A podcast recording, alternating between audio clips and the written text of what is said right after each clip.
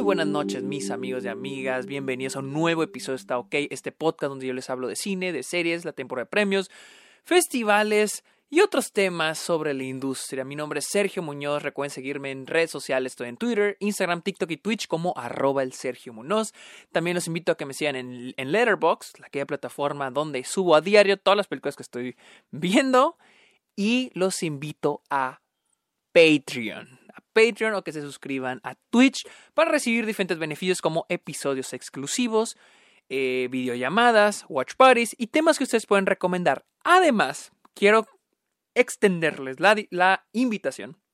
Este domingo, este domingo, ¿en qué pinche, en qué cae este domingo?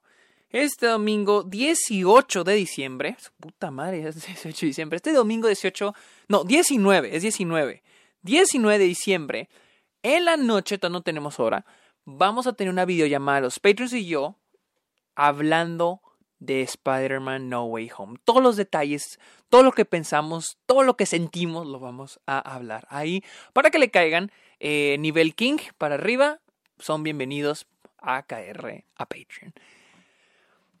Hoy vi Spider-Man No Way Home. Y sí, este episodio es el episodio sin spoilers. ¿Sí? Si ya vieron No Way Home y quieren escuchar mi opinión con spoilers, pónganle pausa o sáquense de este episodio y váyanse al otro que ya está con spoilers.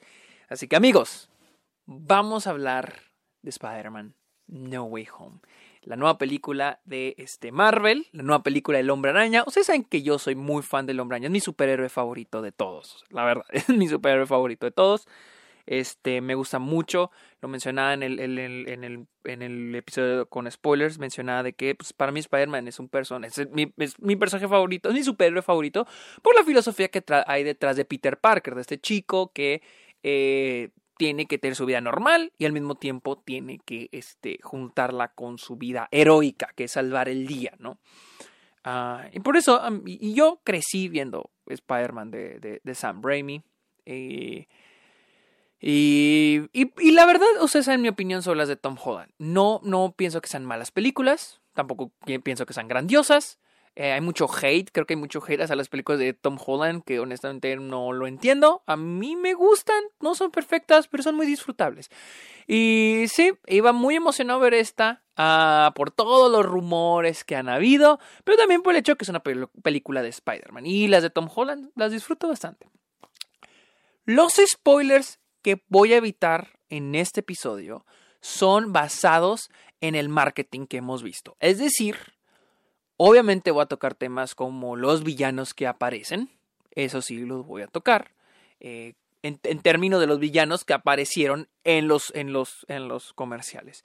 Eh, que otras cosas, no, eso no lo voy a mencionar. Pero bueno, vamos a empezar a hablar de Spider-Man No Way Home. Siento que esta es una muy buena película en el aspecto emocional para concluir la trilogía, esa trilogía que ha sido eh, el Spider-Man de Tom Holland. Siento que hace un muy buen trabajo en eso. Y siento que...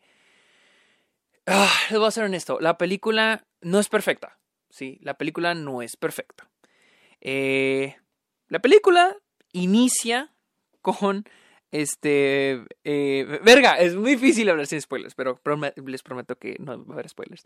Ah, la película inicia con eh, lo que. Luego, luego, después de lo que ocurrió en la segunda, que es cuando se, nos, se revela quién es el hombre araña. Y a partir de aquí, este. Peter va a tener que lidiar con las consecuencias de eso, ¿sí?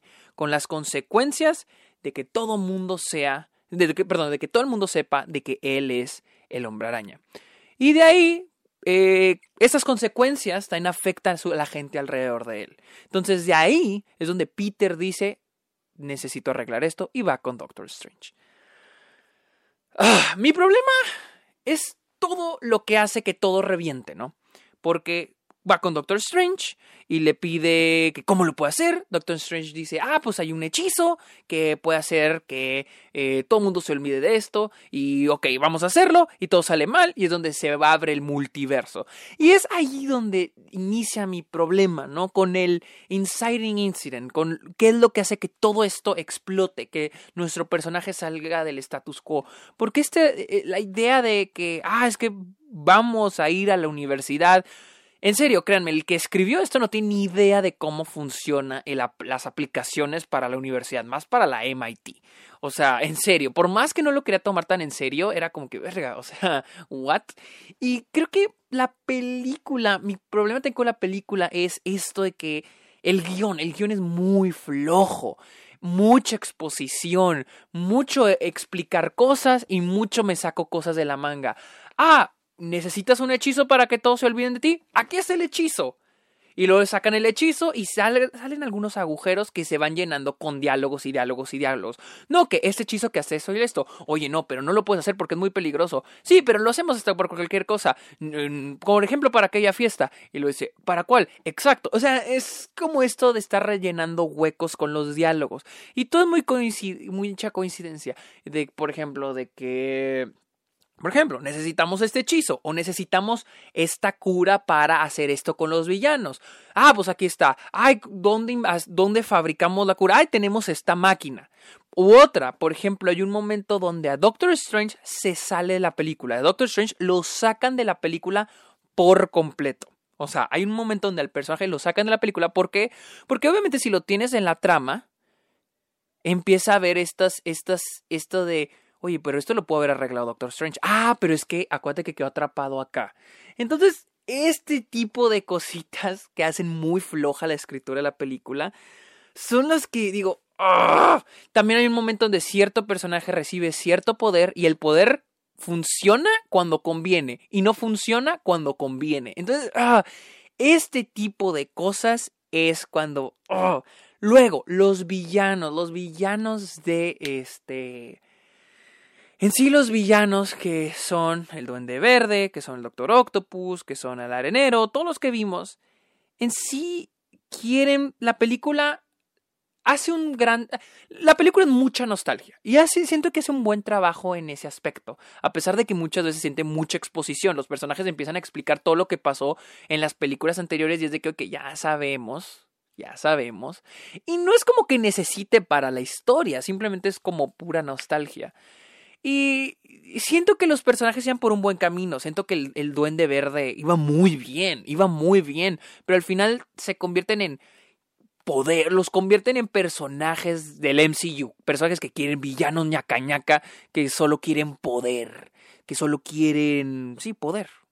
Nunca sentí tangibles que fuera una amenaza. De hecho, en ningún momento de la película vemos que sean una amenaza, excepto hay una, pues hay una escena, hay una escena donde pasa algo muy trágico, pero ese es el único momento, pero no ves como que sea una amenaza para el mundo o para Nueva York, o sea, ves la, la, el conflicto personal con el hombre araña, pero no ves como que, ah, son peligrosos para el mundo. Nunca llegamos a sentir tan tangibles la maldad en estos personajes. Pero sí es muy divertido ver toda la nostalgia. Toda la nostalgia en toda la película es muy buena, pero porque yo soy muy fan de Spider-Man. Eh, las interacciones entre ellos, las interacciones con el Duende Verde, el Doctor Octopus, el person este Jamie Foxx, que incluso a veces siento que hay como contradicciones, o sea, eh, no recuerdo de que el personaje de Jamie Foxx y el personaje de Lagarto se conocieran, pero de alguna manera. Entiendo, entiendo que el Doctor Octopus y Osborn se conocieran, ya que Doctor Octopus era conocido de Harry Osborn. Entonces entiendo ahí. Pero. Ah, pero puedo vivir con ello. No, no le encuentro ni, ningún, ningún problema. Y es que esta película depende mucho en las películas anteriores. Mucho con los villanos depende de eso. Eh, el 70% de esta película depende en lo que ocurrió en las otras películas. Y cuando se trata de construir su propia cosa es donde esta película falla. Tiene una linda conclusión para esta trilogía, pero que no llego a sentir tan tangible porque no siento que el personaje de Tom Holland haya tenido una evolución eh, completa hasta este punto. Los efectos especiales son terribles, siento que es de lo peor en efectos especiales que he visto en Marvel, honestamente. Son muy, muy malos. Ah, el, este. dije en el otro episodio, creo que eso no es spoiler. el personaje del arenero y del lagarto, cuando se convierten en los actores, en los, en los humanos en sí, creo que son tomas de las películas anteriores, de cuando aparecieron en Spider-Man 3 y The Amazing Spider-Man respectivamente. No, creo que no tienen, no son los actores en sí, son tomas de los actores de las películas. Y, es notorio, es, es notorio. Eh, el lado bueno de la película es que es muy entretenida, es muy, la neta, es muy emocionante. Es una película muy emocionante. Sí la disfruté mucho. He, visto mucha gente que se queja de la comedia en las películas de Tom Holland y, creo que he visto quejas en esta. Yo, la verdad, sí la disfruté. Siento que la película en sus momentos comédicos es muy buena. Yo sí la disfruto. Y en sus momentos dramáticos también es muy buena. Eh, les digo, la película no es perfecta. La película batalla para funcionar por sí sola.